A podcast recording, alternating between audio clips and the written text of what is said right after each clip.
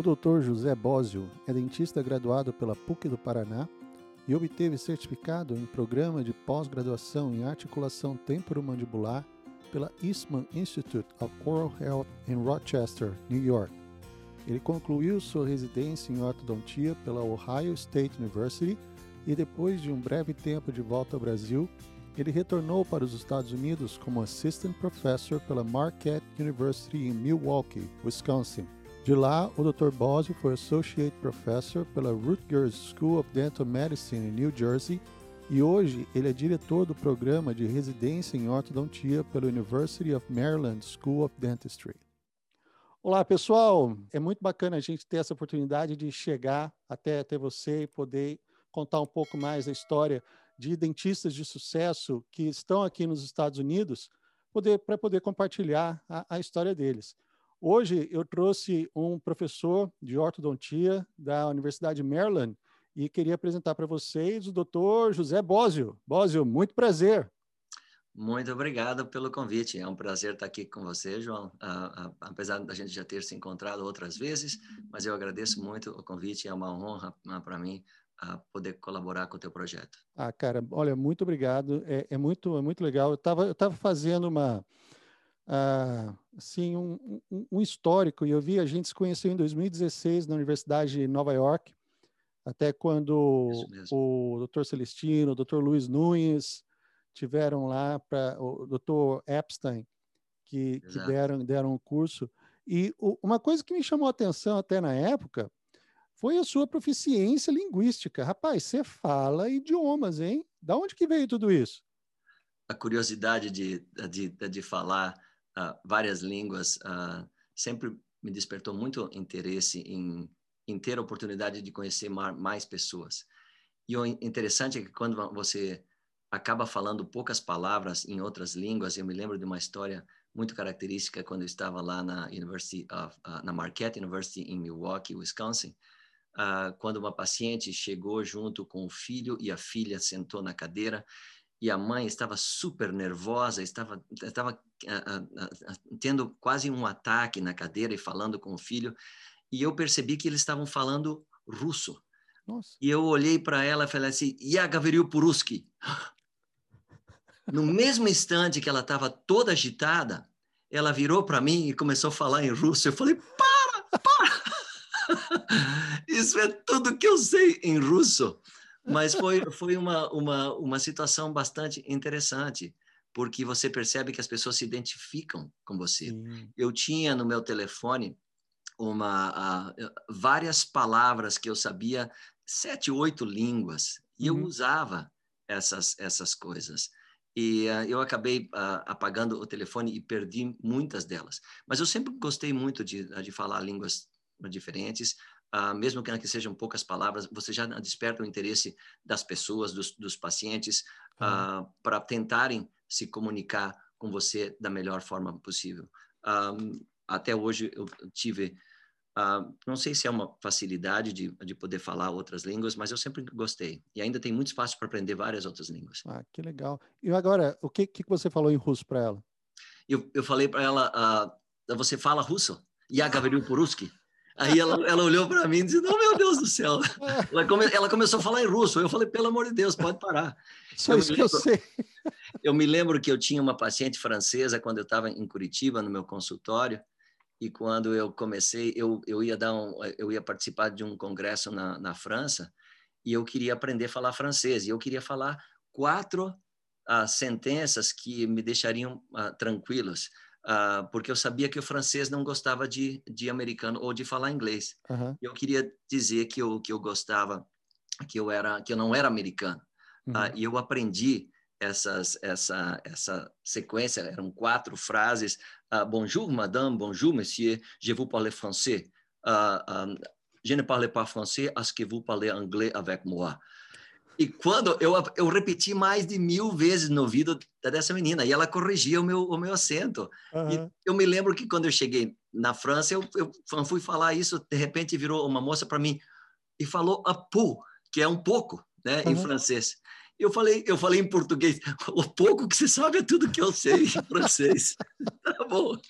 Mas, Mas isso, é, isso, é bacana. É, isso, isso é legal, porque a, aqui onde eu tô tem, tem uma comunidade uh, de é, búlgaro, uh, sérvio e tem, tem muito jamaicano também, não, jamaicano e haitiano. Certo. Então, você acaba aprendendo umas palavras soltas que, pelo menos, quando você chega, quando chega o búlgaro, eu falo dobro outro, que é bom dia. Na hora que uhum. eu falo isso, aí ele já responde e fala, também é a mesma coisa. Parou, é isso que eu sei. o, o, o, haitiano é o French Creole. Então você fala um savá, como talevou, isso aí já, já quebra um gelo também. É, o problema é do sérvio é que é difícil, é muito, eu acho que é, é, é muito similar a, ao russo, mas o problema foi que a única coisa que eu aprendi em sérvio é, é, é, é xingar. Então eu falo, eu falo para o sérvio, olha, eu tento, o sérvio que eu sei é feio, eu não vou falar. Tem uns que falam, ah, não, fala aí, fala aí, fala aí. aí a gente não pode. quer falar, porque não a, pode, normalmente não. as pessoas que querem ensinar acabam aprendendo, acabam ensinando as coisas erradas e a gente fica a gente fica muito uh, receoso de falar alguma coisa mas uh, o bom de você poder falar outras línguas eu uso muito o espanhol uh, uhum. porque eu, falo fluentemente o espanhol um, e isso me ajuda muito em atender os pacientes que a gente tem na, na escola nós temos uma comunidade bastante grande de, de, de, de latinos Uhum. E um, isso ajuda a, a comunicar. Sim. Uh, tem muita gente que vem na, na, escola ainda praticamente sem falar muito inglês. Uhum. E quando você chega falando o espanhol com eles, isso facilita e dá ah, uma... Demais. uma um, você consegue chegar ao nível das pessoas e, uh, e haver aquele... Uh, criar aquele relacionamento necessário para você desenvolver Uh, um bom, uh, como a gente fala, rapport, uh, um bom relacionamento. Um bom relacionamento, isso. Tipo assim. Mas essas são, essas são as, as, as, as vantagens. Ainda precisa Não, aprender muitas línguas. Não, tá. Sempre tem espaço. É só, é só querer. Bósio, eu queria começar. Eu, eu, você, você, eu, você já está aqui nos Estados Unidos já tem um tempo. Você se graduou no Brasil. Como que foi a sua a sua migração do Brasil aqui para os Estados Unidos? Porque você fez a, fez residência aqui nos Estados Unidos em Orto Sim. Mas o que que, o que, que trouxe você do Paraná para cá? A verdade é que eu sou original de Concórdia, Santa Catarina, ah, a terra da Sadia. Sim. agora não é mais Sadia, é BRF, a BR Food. Barriga ah, Verde. Exatamente. Tem, tem uns primos Barriga Verde. Exatamente. E eu fui, eu fui estudar em Curitiba.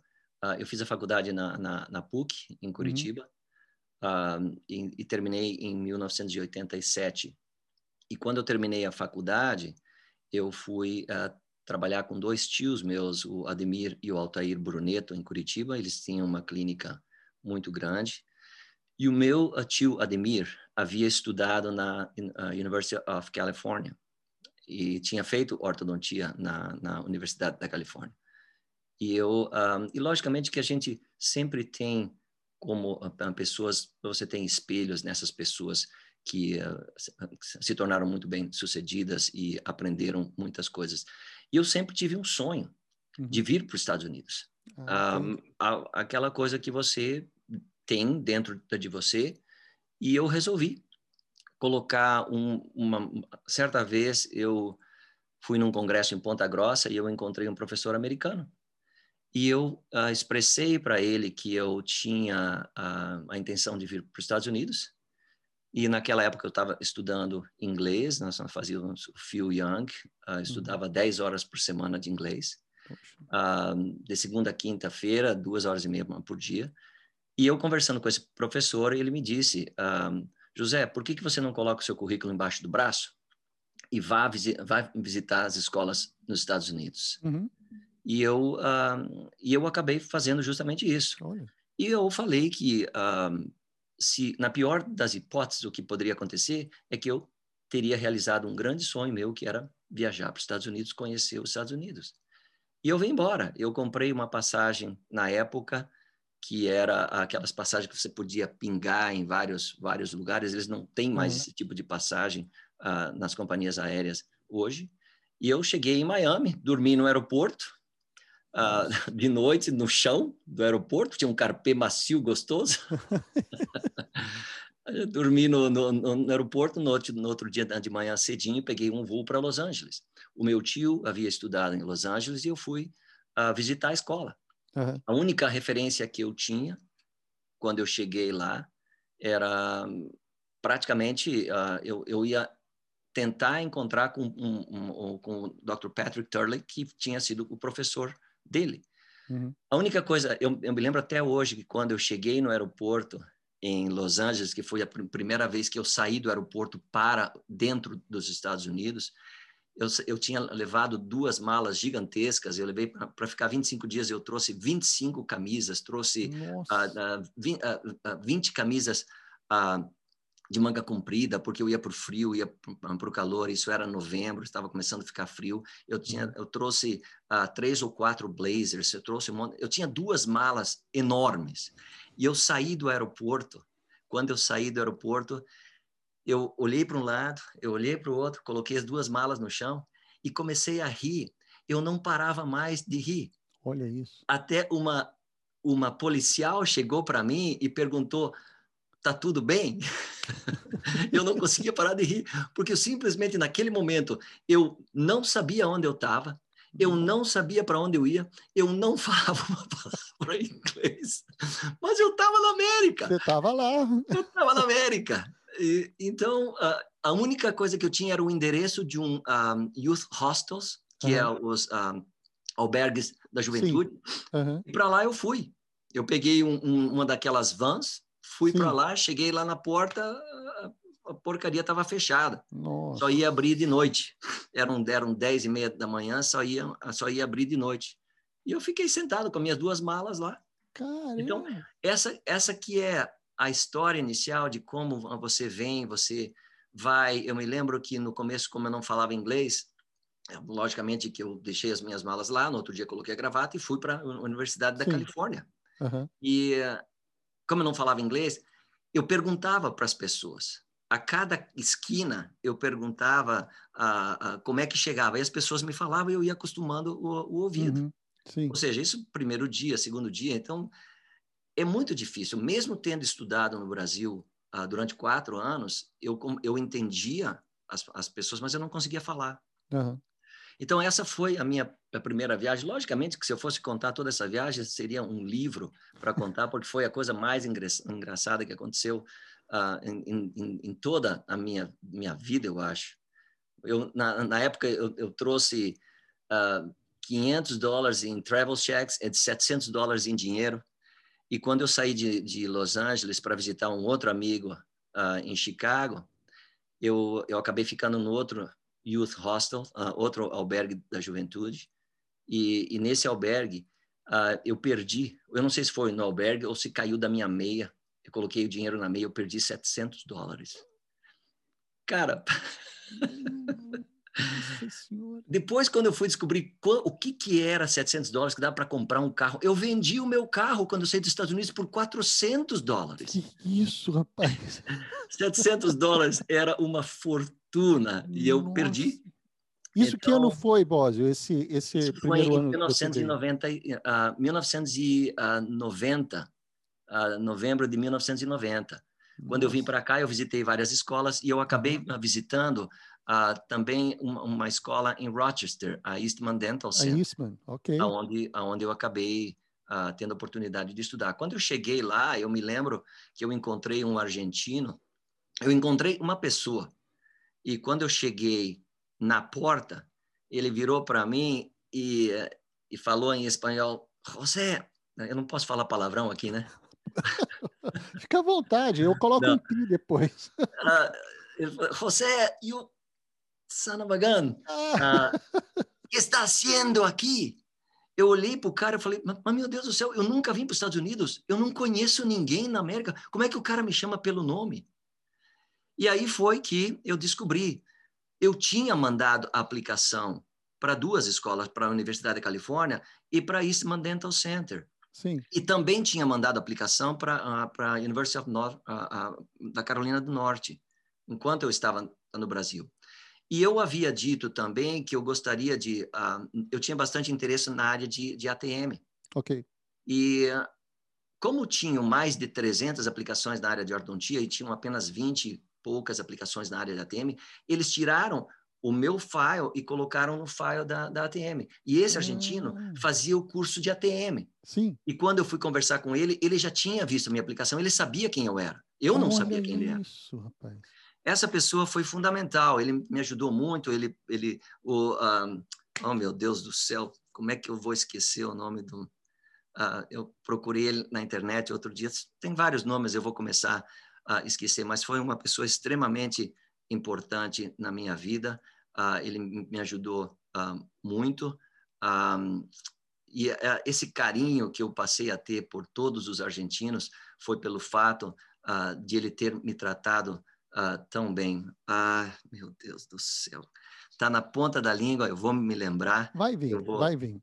Mas é, deixa, deixa eu perguntar, como, é, nesse, nesse processo que você, de, de aplicação para Eastman, você teve, teve alguma, alguma dificuldade? Como que você ah, garimpou as informações para poder fazer a inscrição? Porque hoje em dia a gente sabe, tem tudo online, você consegue se comunicar super facilmente com, com o pessoal da, da, da inscrição, admissions e, e tudo. Sim. Mas em 90, 91, não era bem assim. Como é que, como é que foi essa sua... Não, esse, esse ah. momento de você de você chegar e, e, até, até o momento da aplicação, entrevista. Era, era, um, é, era muito difícil antigamente a gente encontrar esse tipo de informação. Eu não, eu não me lembro exatamente em qual foi a, a forma que eu acabei encontrando o endereço dessa escola. Eu, na verdade, quando eu mandei a aplicação para Rochester, eu achei que Rochester era um bairro de Nova York. Eu nem sabia que existia Rochester, que, é, que era um estado de era Nova estado York. enorme. E gente... que Rochester era, uma, era, a cidade onde tinha a, a, a Kodak, a Bausch Lomb, uhum. a, a, a, Xerox. Um, eu não sabia que era uma cidade com um, um, potencial tão, tão grande. Mas eu mandei a minha aplicação. Uhum. E então, é, quer dizer, essas coisas quando você faz, você acaba, como eles cobravam uh, dinheiro para fazer as aplicações, era, era muito caro fazer Sim. a aplicação. Eu não mandei para muitos, eu mandei para três uhum. ou quatro apenas. Okay. Mas o difícil disso tudo é que, e isso é uma coisa para quem tem interesse uh, de, de um dia vir morar nos Estados Unidos, uh, você deve começar cedo a traduzir todos os, uh, os papéis que você tem, o teu histórico escolar, o teu diploma, e tudo tem que ser com tradutor juramentado. Isso, uhum. isso custou bastante caro. É. Mas eu, você não consegue viver sem isso. Você vai precisar, para qualquer coisa que você venha fazer, você tem que ter uhum. uh, essas coisas traduzidas. E, eventualmente, uh, você vai precisar dessa da documentação toda. Então, quando eu fui, quando eu voltei ao Brasil depois dessa viagem de, de 20 dias, eu passei também em Rochester, aí isso tudo eu estava fazendo de ônibus, de Rochester até Miami, eu, ou até Raleigh, eu fiz tudo de ônibus. Ou seja, eu pegava o ônibus de noite, porque aí eu não precisava pegar hotel, não gastava uhum. com hotel. Sim. Chegava nos, nos banheiros dos, das rodoviárias, tomava meio banho. Meio banho. Aí trocava de camisa. Às vezes, quando eu ia visitar as escolas, eu deixava as minhas malas dentro daqueles ah, bagageiros da, da, rodoviária. Sim. Deixava lá, pegava outros ônibus e ia. Ah, então, isso, isso tudo é, ah, são coisas que a gente faz quando a gente é jovem, a gente não tem nada a perder. Uhum. claro que o tempo passa e você vê quantas loucuras a gente acabou fazendo para chegar onde a gente está. É como, é como a gente sempre diz, todo mundo vê os porros que eu tomo, mas ninguém vê os tombos que eu levo. É, não, é a, gente, a gente apanhou e a gente chorou muito. Eu me lembro, depois quando eu acabei sabendo, quando eu voltei ao Brasil, eu estava esperando uma resposta, da, eu recebi um telefonema dizendo que eu tinha sido aceito para fazer o curso de ATM oh. na Eastman Dental Center. Uhum. esse, o, esse argentino amigo uh, me levou para fazer uma entrevista com o, com o, o diretor do programa de, de, ATM, que era um protesista. Uhum. E, e ele falou para mim, olha, você, eu, eu não quero saber quanto você vai tirar no TOEFL. O que eu quero saber é se você consegue conversar com os Olha, pacientes. cara, que bacana isso. E eu falei para ele que eu estava estudando e eu falei, olha, em seis meses, quando eu voltar aqui em junho, eu estou falando inglês. Aham, sim. E eu acabei levando a sorte de ter sido aceito para ficar, para ter o curso de um ano. Uhum. Então, quando você vem embora, eu, eu sabia, eu me lembro quando eu embarquei na rodoviária em Concórdia, para ir para São Paulo, pegar o avião para vir para os Estados Unidos. Eu falei para minha mãe, para o meu pai, falei, olha, eu estou indo para ficar um ano, mas eu tenho certeza absoluta que eu não vou ficar só um ano. Essa era a convicção que eu tinha. O meu Uhum. curso era de um ano. Sim. E aí, quando eu cheguei, eu fiz o curso e, logicamente, que eu apliquei para a ortodontia. Sim. Uhum. E, porque eu estava lá na Eastman Dental Center, eu acabei aplicando somente para um curso que era na Eastman Dental Center. Tá. Qual foi o resultado? Não fui nem chamado para entrevista. Nossa. Ou seja, nesse momento, já era dezembro, eu não tenho nada para o outro ano. Eu estava Uhum. tentando conseguir uma bolsa do CNPq e eu acabei conseguindo uma bolsa do CNPq que ia de janeiro de, de, de 92 até dezembro de 92. Mas o meu curso terminava em junho de 92. Portanto, eu ia perder seis meses de bolsa se eu voltasse ao Brasil. Uhum. E aí que as coisas acontecem, porque quando você joga para o universo que você é um cara de sorte, eu sou um cara de muita sorte. Você tem que ter sorte, não adianta.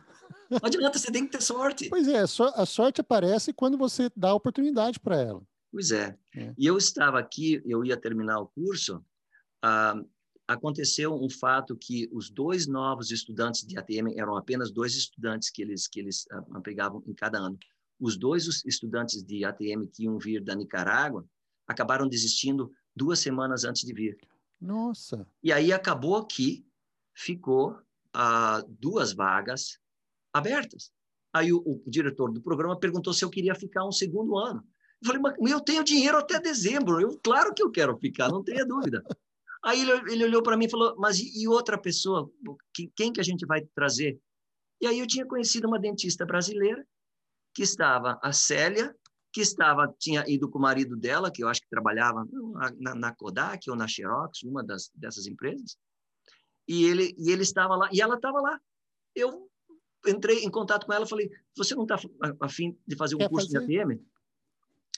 Ela falou: Ah, eu sim. Pronto. Dois brasileiros foram fazer curso de ATM. Olha só.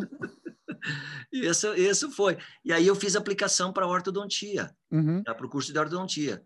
Mas ao invés de fazer aplicação apenas em um programa, aí eu Sim. acabei aplicando para para 10 programas diferentes. Ok. Eu mandei a mesma documentação para todo mundo. Ah, outros programas pediam coisas que eu não tinha. Quando eles pediam as coisas eu não tinha, eu falei, eu não vou mandar porque eu não tenho, Não- acabou. não. Então, Aham. e aí eu acabei sendo aceito para Eastman Dental Center. Eu, eu já tinha demonstrado a minha, a minha capacidade de trabalhar. As pessoas tinham me conhecido um pouco mais de tempo. Já era um ano que eu estava no programa. Uhum. E, e, e aí eu fui aceito lá na Eastman Dental Center. Aí eu paguei a reserva, que era 3.500 dólares, eu paguei a reserva do curso. E cinco semanas depois de eu ter aceito, eu recebi um convite para ir para Ohio State University. E Para fazer orto? para fazer ortodontia, ou seja, eu ia fazer ortodontia na Eastman Dental isso? Center. Sim.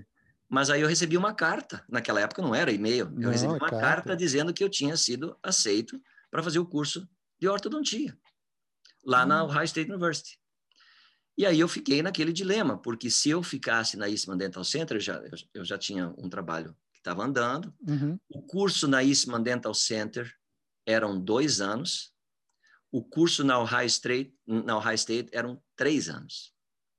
Então, puxa, eu ia ter que ficar mais um ano aqui nos Estados Unidos. Uhum. A diferença principal era que na Ohio State eu receberia o título de mestre Sim. e na Eastman era apenas um certificado em ortodontia.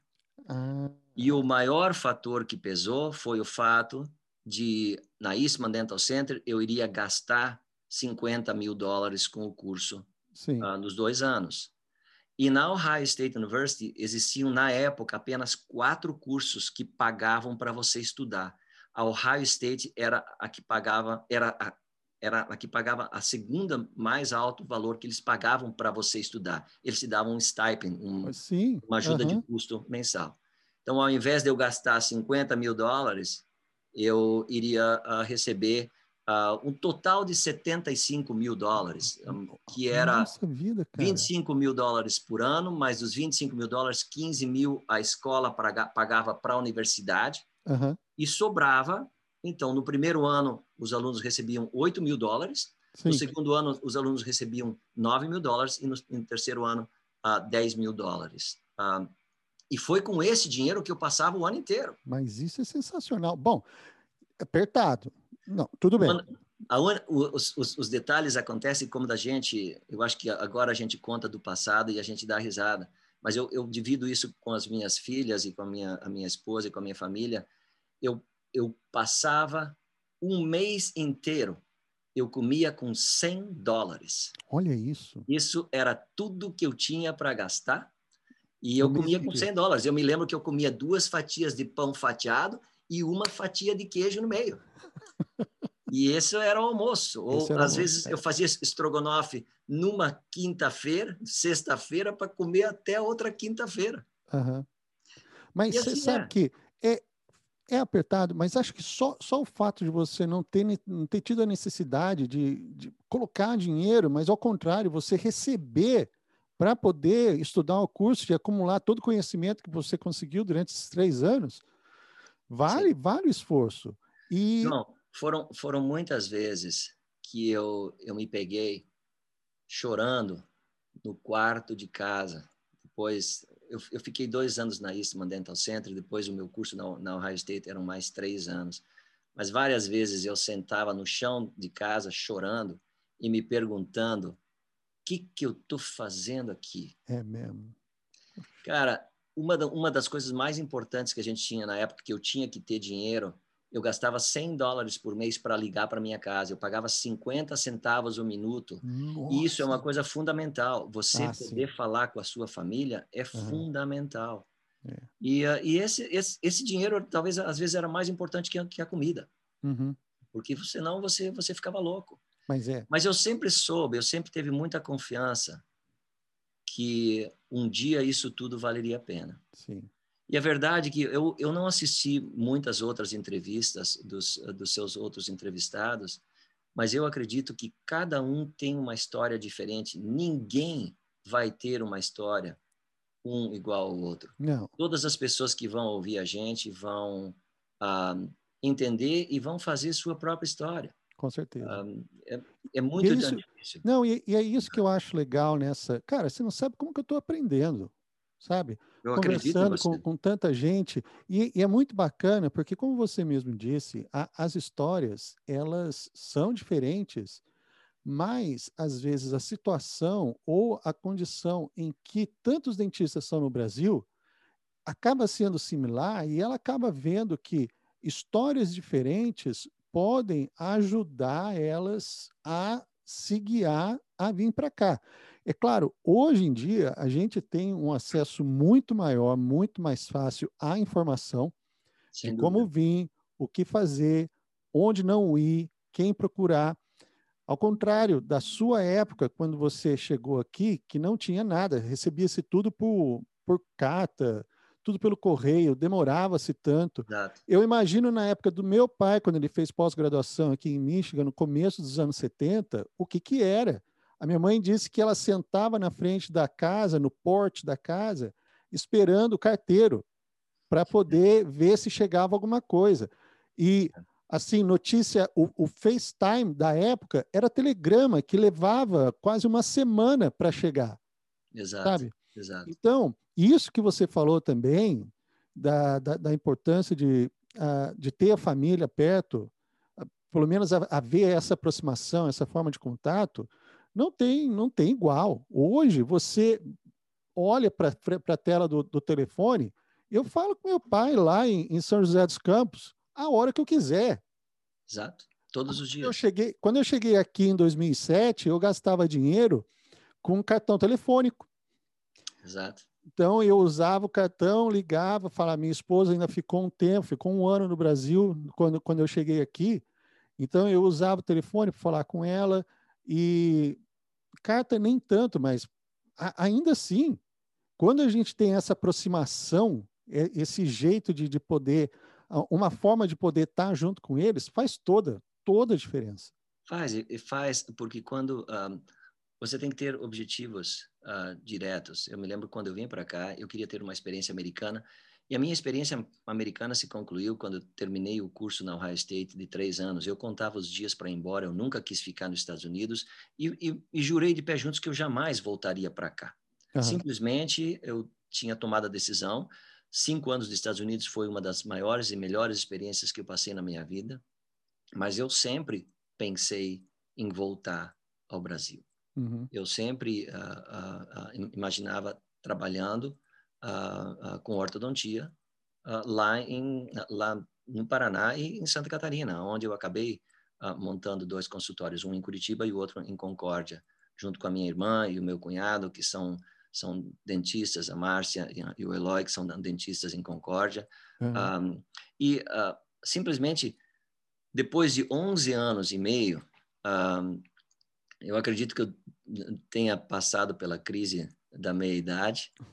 e, e a gente resolveu tomar uma decisão de, de vir embora para os Estados Unidos. Eu tinha conhecido a minha esposa aqui seis meses antes de eu voltar ao Brasil. A gente começou a namorar aqui. Eu falei, olha, eu acho que eu nunca mais vou encontrar essa essa essa moça bacana.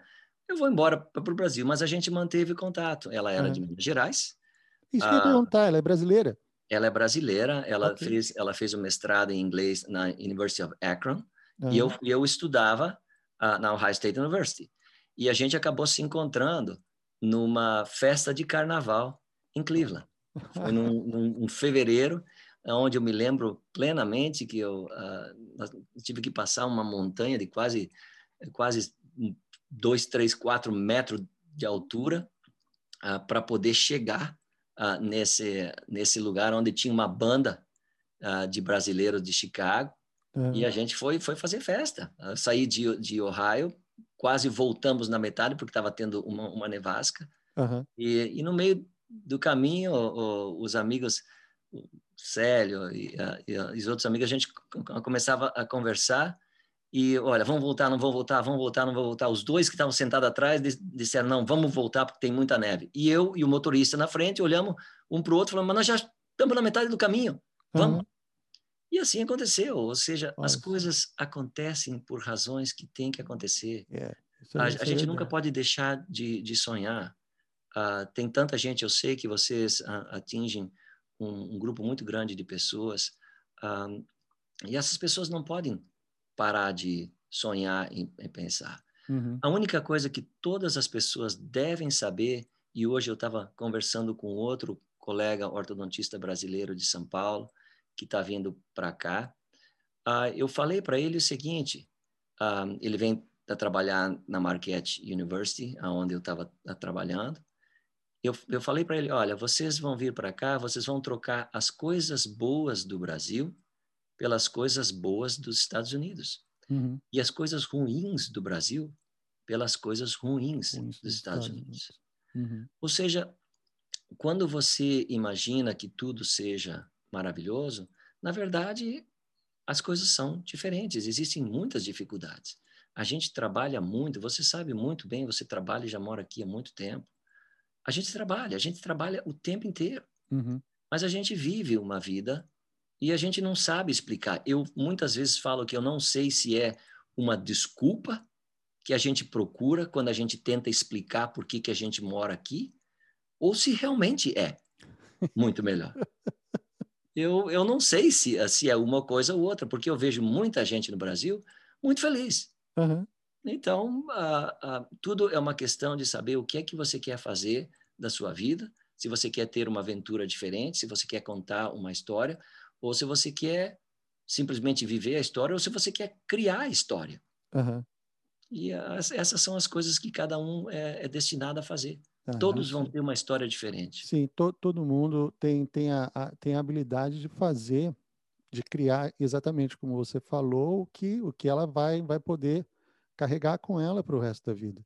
Você, você depois que você, disse que saiu da, da Ohio State, voltou para o Brasil, ficou 11 anos, depois voltou.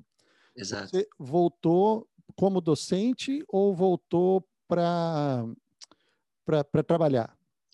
Eu, quando eu voltei para os Estados Unidos, eu, eu sempre tive a intenção de trabalhar na área acadêmica. Eu sempre uhum. gostei muito do, da educação. Infelizmente, eu não tive a oportunidade de ensinar em nenhum curso de ortodontia uh, em Curitiba. Okay. Na época, existiam três cursos de ortodontia. Uh, quando eu voltei, eu fui conversar com os três diretores dos programas lá e pedi se eu, se eu poderia me juntar a eles. E, logicamente, que uh, eles estavam com os quadros deles completos uhum. e eles não, não precisavam de, de ninguém. E eu uh, simplesmente tomei a decisão que eu, eu não iria criar um outro curso uhum. uh, simplesmente porque eu acreditava que nós profissionais estaríamos dando um tiro no nosso próprio pé. Tá. Eu gostaria de ensinar aonde já existiam os cursos, mas eu não queria criar outros cursos. E eu, eu resolvi que eu, eu, tudo bem, então eu vou trabalhar. Uhum. E se um dia eu voltar para a área acadêmica, eu, de, eu tinha decidido que seria nos Estados Unidos, porque eu acho que a gente ainda pode ter uma, uma, uma profissão de professor muito digna e você consegue ter um, um padrão de vida muito bom como professor uhum. aqui nos Estados Unidos. E quando eu vim para os Estados Unidos, o meu interesse era somente uh, de ficar na área acadêmica. Eu nunca tive intenção de, de ir para para a clínica privada, porque eu trabalhei na clínica privada no Brasil durante 11 anos e meio. Tá. E eu trabalhei sempre de forma como aquilo que eu tinha aprendido aqui nos Estados Unidos. Eu sempre dirigi o meu consultório como se fosse uma empresa. Ok. Uh, eu Muito apliquei bem. muitas das coisas que eu aprendi aqui. Sim. Eu aprendi lá. Certo ou errado, a história vai julgar. Uhum. Talvez muitas pessoas que vão ver uh, uh, uh, essa entrevista que você está passando vão lembrar de coisas que talvez eu, eu fazia que eu, eu não sei se eu sentiria orgulho. Eu posso te dizer com toda segurança que tudo que eu fiz eu não me arrependo de ter feito em relação à, à, à forma como eu trabalhava no Brasil, a, uhum. as formas de propaganda, porque eu nunca prometi mais do que eu, eu poderia entregar. Uhum. E, e, logicamente que com o passar dos anos você comete erros. infelizmente você aprende com os erros e procura nunca mais a, a realizar os mesmos erros. Mas, mas Bósio, isso que, isso que você falou, essa, essa visão uh, de, de empresa, de consultório, isso foi uma coisa que eu tive contato aqui só. Eu trabalhei 10 anos no Brasil e eu não via, não, não via nada decolar, sabe? E quando eu tive essa, essa visão de empresa, quando eu cheguei aqui, eu comecei a entender como que o, o dentista americano lidava com, com, com consultório, é uma empresa. E a primeira coisa que a empresa precisa, precisa gerar lucro. Exato. Sabe? Então, foi, foi assim uma quebra de paradigma muito grande para mim, que se talvez eu tivesse tido esse, essa epifania enquanto no Brasil, talvez eu não tivesse tido tanta motivação para vir para cá como, como eu fiz. Uhum. Foi, eu, tenho, eu tenho uma história que em, no começo dos, anos do, dos anos 2000, eu estava decidido, eu tinha acabado de casar e falei, não, eu agora eu vou para os Estados Unidos, eu estou recém-casado, eu vou para lá. E eu fui conversar, eu conversei com meu pai, acho que até, até ficar, eu vou ficar meio, meio triste de contar, mas, mas foi, me ajudou, porque Olha só, eu na época eu tinha feito todas as contas e, e, tinha chegado à conclusão de que se eu conseguisse juntar uma determinada quantidade de dinheiro, que era assim até considerado substancial na época, num determinado período de tempo, aquele dinheiro ia me ajudar a me sustentar por pelo menos três meses aqui nos Estados Unidos. Quando eu, quando eu contei isso para meu pai, ele na época estava tava trabalhando aqui em Miami, ele trabalhava na, na General Motors, e ele falou: Olha, eu vou perguntar uma coisa para você, mas não fica bravo comigo. Eu falei, não, pai, pode perguntar, eu tô, tô certo aqui. Se você conseguir juntar esse dinheiro, para que, que você vai embora para os Estados Unidos? Aí eu falei, não tinha pensado nisso. Quer dizer, sabe? E ele ficou até sem graça quando ele me fez essa pergunta, justamente por isso, porque ia, ia eu, eu ia chegar a uma conclusão de que se realmente, se eu conseguisse juntar aquela quantidade de dinheiro que eu estava que eu estava pensando, quer dizer que as coisas iam aqui iam estar tá muito bem, as coisas lá iam estar tá bem o suficiente para que eu não precisasse me aventurar para fora, é. sabe? Então, ainda bem, porque esse período que eu fiquei lá no Brasil me ajudou a consolidar o que eu sou hoje, sabe? Os erros e acertos, tudo que aconteceu, então acabou convergindo para que, então, naquele setembro de 2007, eu pudesse dar, dar o início à minha vida aqui. As histórias são diferentes, elas são muito variadas de um para o outro, mas a gente vê que no final o que importa é aquilo aonde a gente está, onde a gente chegou e o que a gente aprendeu. Não é, não é o destino, é a viagem que você faz. Exato, sabe? E a viagem, a viagem tem que ser agradável, a viagem precisa ser uh, uh, uh, proveitosa. Você tem que observar todas as oportunidades que, que aparecem, não somente para você, mas, mas para sua família. E as pessoas às vezes têm uma uma compreensão um pouco diferente eu acho que a forma de vida que a gente leva aqui, eu me lembro que no Brasil eu não tinha dívida nenhuma. Eu, hum. eu, eu, era dona de tudo que era meu e meu da minha família. Uhum. Ah, e agora eu não, eu não tenho mais nada. Ou seja, tudo é dos bancos.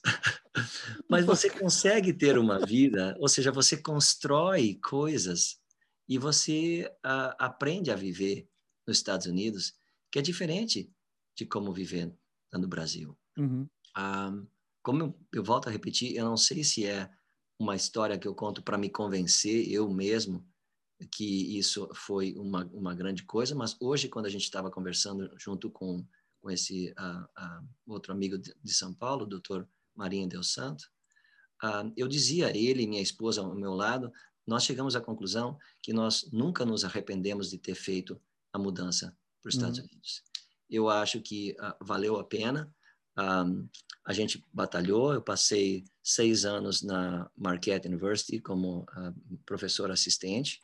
Depois eu recebi uma proposta para mudar para Rutgers University, em New Jersey. Oh, New Jersey, ok. Eu morei três anos na. na foi na, na, foi até quando a gente se conheceu. Você era professor da Rutgers. Exato. Em 2016, exato. isso. Exato.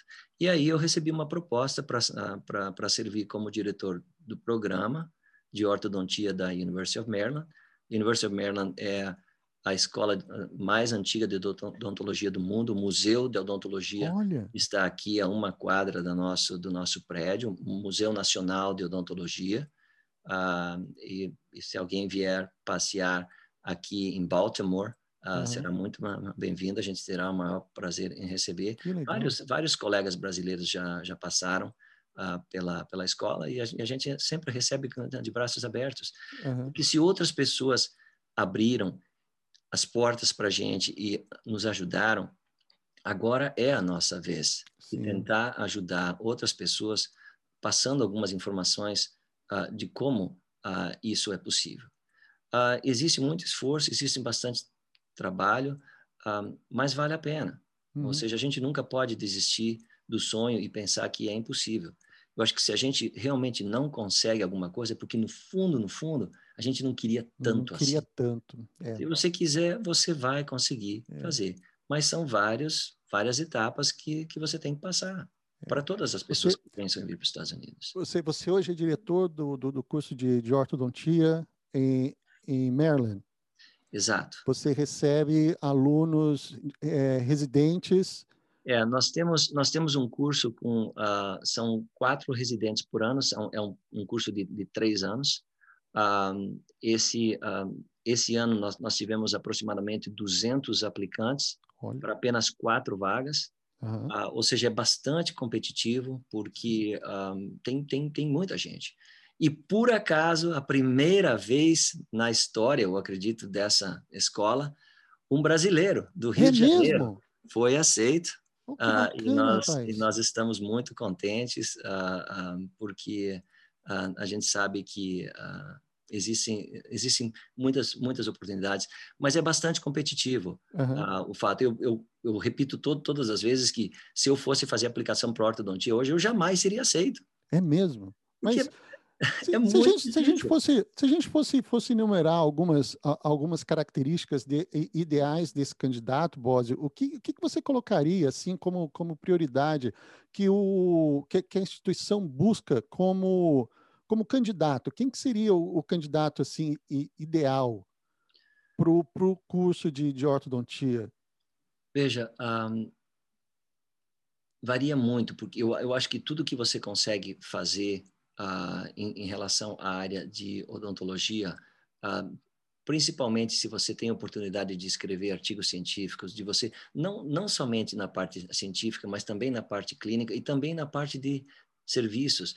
No fundo, no fundo, as pessoas são tão competitivas e têm notas tão altas que você acaba procurando uh, alternativas. Uhum. Uh, ou seja, o que é que as pessoas têm de diferente que agregaria valor ao programa que a gente tem. Okay. Eu tive a oportunidade de escrever um editorial no, no, no American Journal of Orthodontics há dois anos, uh, descrevendo justamente isso, a dificuldade que um diretor de programa tem em escolher entre 200 candidatos, quatro pessoas que sejam as pessoas ideais. O que, uhum. que a gente procura? Será que a gente coloca o nosso, qual é a palavra bias, as nossas tendências. Tendências, exato. Uhum. Como a gente, quando a gente está escolhendo alguém, eu não tenho dúvida nenhuma, a gente percebe, porque eu não faço esse serviço sozinho, uhum. eu, eu, eu, eu, tenho oito, nove pessoas junto comigo para que tomem a decisão junto, okay. uh, tirando esse peso das minhas costas como diretor do programa e tirando um pouco da política que, que existe de pressões que possam existir, simplesmente você faz uma, uma, um, uma uh, entrevista e você coloca todas as, as pessoas uh, uh, ranqueadas Sim. de 1 a 30. Nós, uhum. nós entrevistamos normalmente 30 candidatos. Cada um dos, dos participantes, dos, dos entrevistadores, vão fazer um ranking Sim. E esse, esse ranking você coloca num, num, num, Excel spreadsheet. Sim. E você coloca os números ali, você soma todos, um, os números menores são os, os que são aceitos, os maiores ah, não, não, são. Tá. É a coisa mais fácil. Uhum. Eu criei essa objetividade porque eu achei que era necessário uh, fazer uma coisa transparente. O problema é que quando você faz uma coisa transparente, você se torna vulnerável ah, tá. em, em relação à forma como todas as pessoas que participam desse processo uh, têm, têm como uh, uh, têm outras tendências também. Uhum. Mas, mas enfim, essas são é, algumas características que eu creio que, que... É, eu, eu acho acho que isso que você falou, eu, eu uso eu parei de assistir tanto filme quanto assistia antes. Mas um filme que me chamou muita atenção logo que eu cheguei foi aquele 21, no Brasil chamava Quebrando a Banca, o 21. Eu não e sei se assisti. O filme é muito bacana, eu achei sensacional. A história, assim, em resumo, é um rapaz humilde, muito inteligente, melhor da classe, que queria fazer medicina em Harvard. Só que ele não tinha os 300 mil dólares necessários para poder cursar. Ele era o melhor da turma, tinha o GPA 4, a tudo, tudo, tudo melhor. Só que quando ele chegou na entrevista, o, o entrevistador falou para ele a mesma coisa. Falou: Olha, eu tenho aqui uma lista de todos os candidatos que estão ah, prestando para essa, essa vaga, só que vocês todos são iguais. O que, que você pode me dizer, pode me mostrar que vai dazzle-me, que vai, sabe, que vai brilhar mais com relação às outras pessoas? Bom, passou. A história se deu que ele aprendeu a jogar pôquer, foi para foi Las Vegas, levantou o dinheiro e perdeu o dinheiro, depois conseguiu juntar o dinheiro de novo. E no final da história, eu vou contar, spoiler alert, não tem problema. Já tá Será que você vai contar o final da história? Ah, mas no final da história, o cara, ele conta a história dele, não vou contar tudo, mas ele conta a história dele e fala que do nada, ele conseguiu juntar o dinheiro fazendo uma coisa totalmente fora do, do, do comum. Exato. Sabe? Então, seja, sejam viagens missionárias, seja trabalho voluntário, seja. É, eu conheço o Dr. Christian Bruton em, em Michigan, que ele era violinista profissional.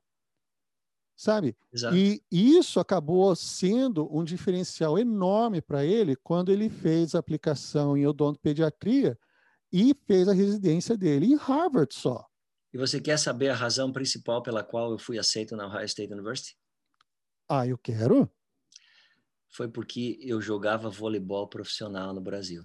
Profissional? Você jogou vôlei profissional? Joguei voleibol profissional no Brasil, joguei voleibol durante uh, uh, 10 anos. Um dos anos eu joguei na equipe do Cristalino, Sanepar, no, do, do estado do Paraná.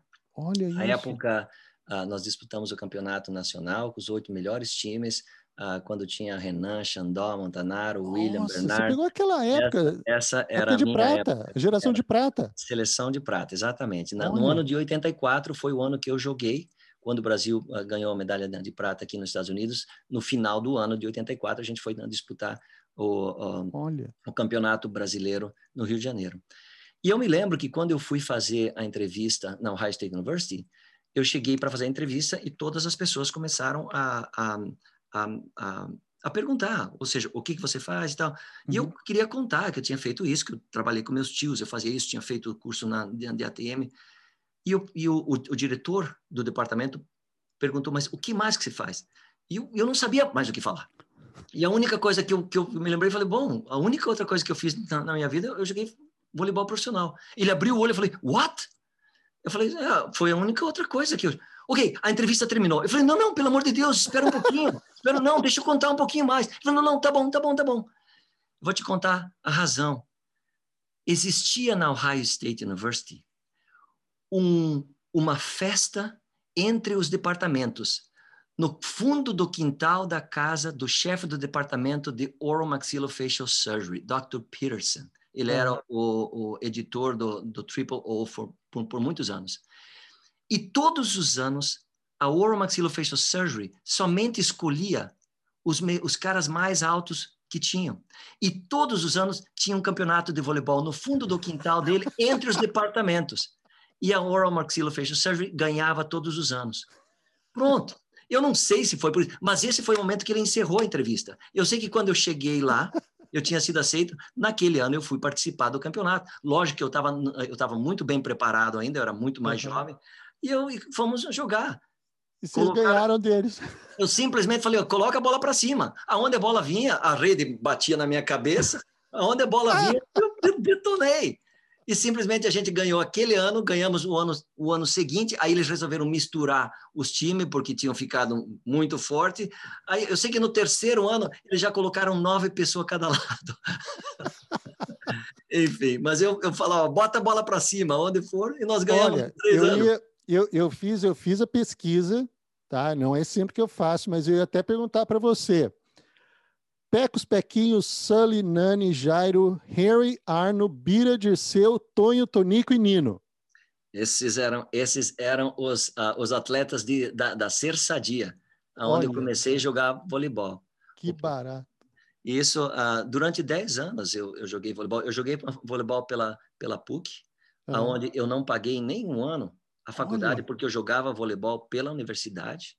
E uh, isso, ou seja, eu não trabalhava mas pelo menos eu tive a oportunidade de, de, receber bolsa de estudo. Eu recebi bolsa de estudo do Positivo, do Colégio Camões, onde estudei para fazer o segundo ano, o terceiro Rapaz, ano. olha que bacana. E eu acabei pagando meu, meus estudos com, com voleibol. Eu não com ganhava voleibol. dinheiro, mas eu ganhava bolsa de estudo. Sensacional. São certas coisas que você faz na vida que uh, é a sua história. Uhum. Cada um que você vai conversar vai te contar uma história diferente e todas vão ser fascinantes. Um, a questão é a gente ser, querer um, ser determinado para conseguir uhum. aquilo que quer e trabalhar. Um, a, gente, a gente acaba percebendo muitas vezes que a história de que o, o trabalho recompensa é uma verdade. Uhum. eu, daqui a pouco tempo eu vou receber uma, uma, uma posição uh, diferenciada aqui na, na University of Maryland, um, e eu estou muito feliz. Eu acho que isso é uma uh, é um coroamento, se existe, se a palavra está correta, de tudo aquilo que a gente que a gente um, uh, alcançou e de tudo de tudo aquilo que a gente faz. Entretanto, quando, por exemplo, você termina de escrever um artigo científico, oh meu Deus do céu, graças a Deus terminei. Não adianta terminar, tem mais quatro, cinco que você tem que concluir. Não para, não para não, nunca. Não dá para parar, né? E... Nada. Ah, é. Você vê um paciente, você vai, vai ter que você vai, vai ter que ver um outro paciente. Você tem que mostrar a mesma dedicação para uhum, aquele mesmo paciente. Aquele mesmo, é. E assim é a vida. Você, assim. uh, bom, você, você é, dirige então é, é o chefe da, da pós-graduação em ortodontia. Você tem a oportunidade de fazer atendimento com paciente, em, em paciente também? Sim eu tenho um faculty practice, ah, okay. uh, que eu, eu, atendo os meus pacientes na, na, na clínica da, da universidade. Uh, e isso é uma coisa muito bacana. Eu sempre gostei muito. Eu trabalhei uh, quando eu estava na, na, na, Marquette University, eu tinha a oportunidade de fazer faculty practice. Quando uhum. eu mudei para New Jersey, e essa foi uma das razões pelas quais eu, eu aceitei mudar para cá, eu não podia ter um faculty practice porque eu não uhum. tinha uma licença. O estado de New Jersey não permitia que os, os professores que não têm o curso nos Estados Unidos uhum. pudessem praticar. Tá. E eu sempre quis praticar. E eles me ofereceram isso aqui uhum. na, na, universidade. Mas não é uh, nada tão, uh, tão gigantesco como, por exemplo, foi na, na Marquette University ou como é uh, ou, ou, como foi na, na clínica privada. Uhum. É simplesmente uma forma de você manter as suas habilidades manuais e de você poder mostrar aos teus alunos que você não somente ensina, mas você sabe o que uhum. você faz. Tá. Então, uh, é uma oportunidade muito bacana que eu, eu gosto muito. Uh, não, não é muito intenso, é somente meio dia que eu estou praticando, uhum. uh, mas é suficiente para eu manter a minha. Mas você sabe que às vezes esse meio dia, esse meio dia acaba acaba ajudando demais. Quando tem cerca de cerca de dois anos, a, a companhia onde eu trabalho, ela me me mandou para trabalhar um dia por semana num, num, num, consultório, numa clínica estava perto de 40 minutos de casa. Uhum. E só aquela quebra de rotina que eu tinha durante a semana para ir para lá, porque eu fiz, eu, tinha combinado, eu falei, olha, eu não posso trabalhar às oito, às, às 8 horas, eu preciso sair um pouco antes, porque eu precisava pegar minha filha na escola. A gente se acertou sem problema nenhum. Então eu trabalhava das 8 às 2, às duas horas eu saía, dava tempo de chegar aqui, pegar minha filha e, e tudo, tudo resolvido. Mas aquele, aquele dia era por, por eu simplesmente mudar de ambiente, sabe? Dava é. assim uma, um negócio muito, era muito legal, era, era gostoso, porque era, era um trajeto considerável longo aqui pro aqui para onde eu tô.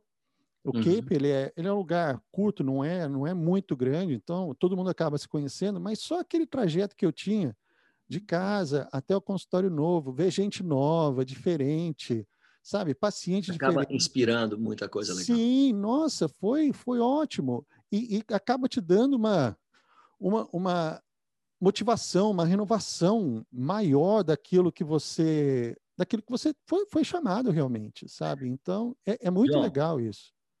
Eu acabei de me lembrar o nome, meu grande amigo, ele vai um dia ele ele vai talvez ver isso, vai ficar muito Dr. Daniel Paisani. Paisani. É, é, como se fosse meu irmão mais velho. Legal, Muito não, bacana. ótimo. Então, tá gravado. Doutor Paisani, tá yes. feito aqui.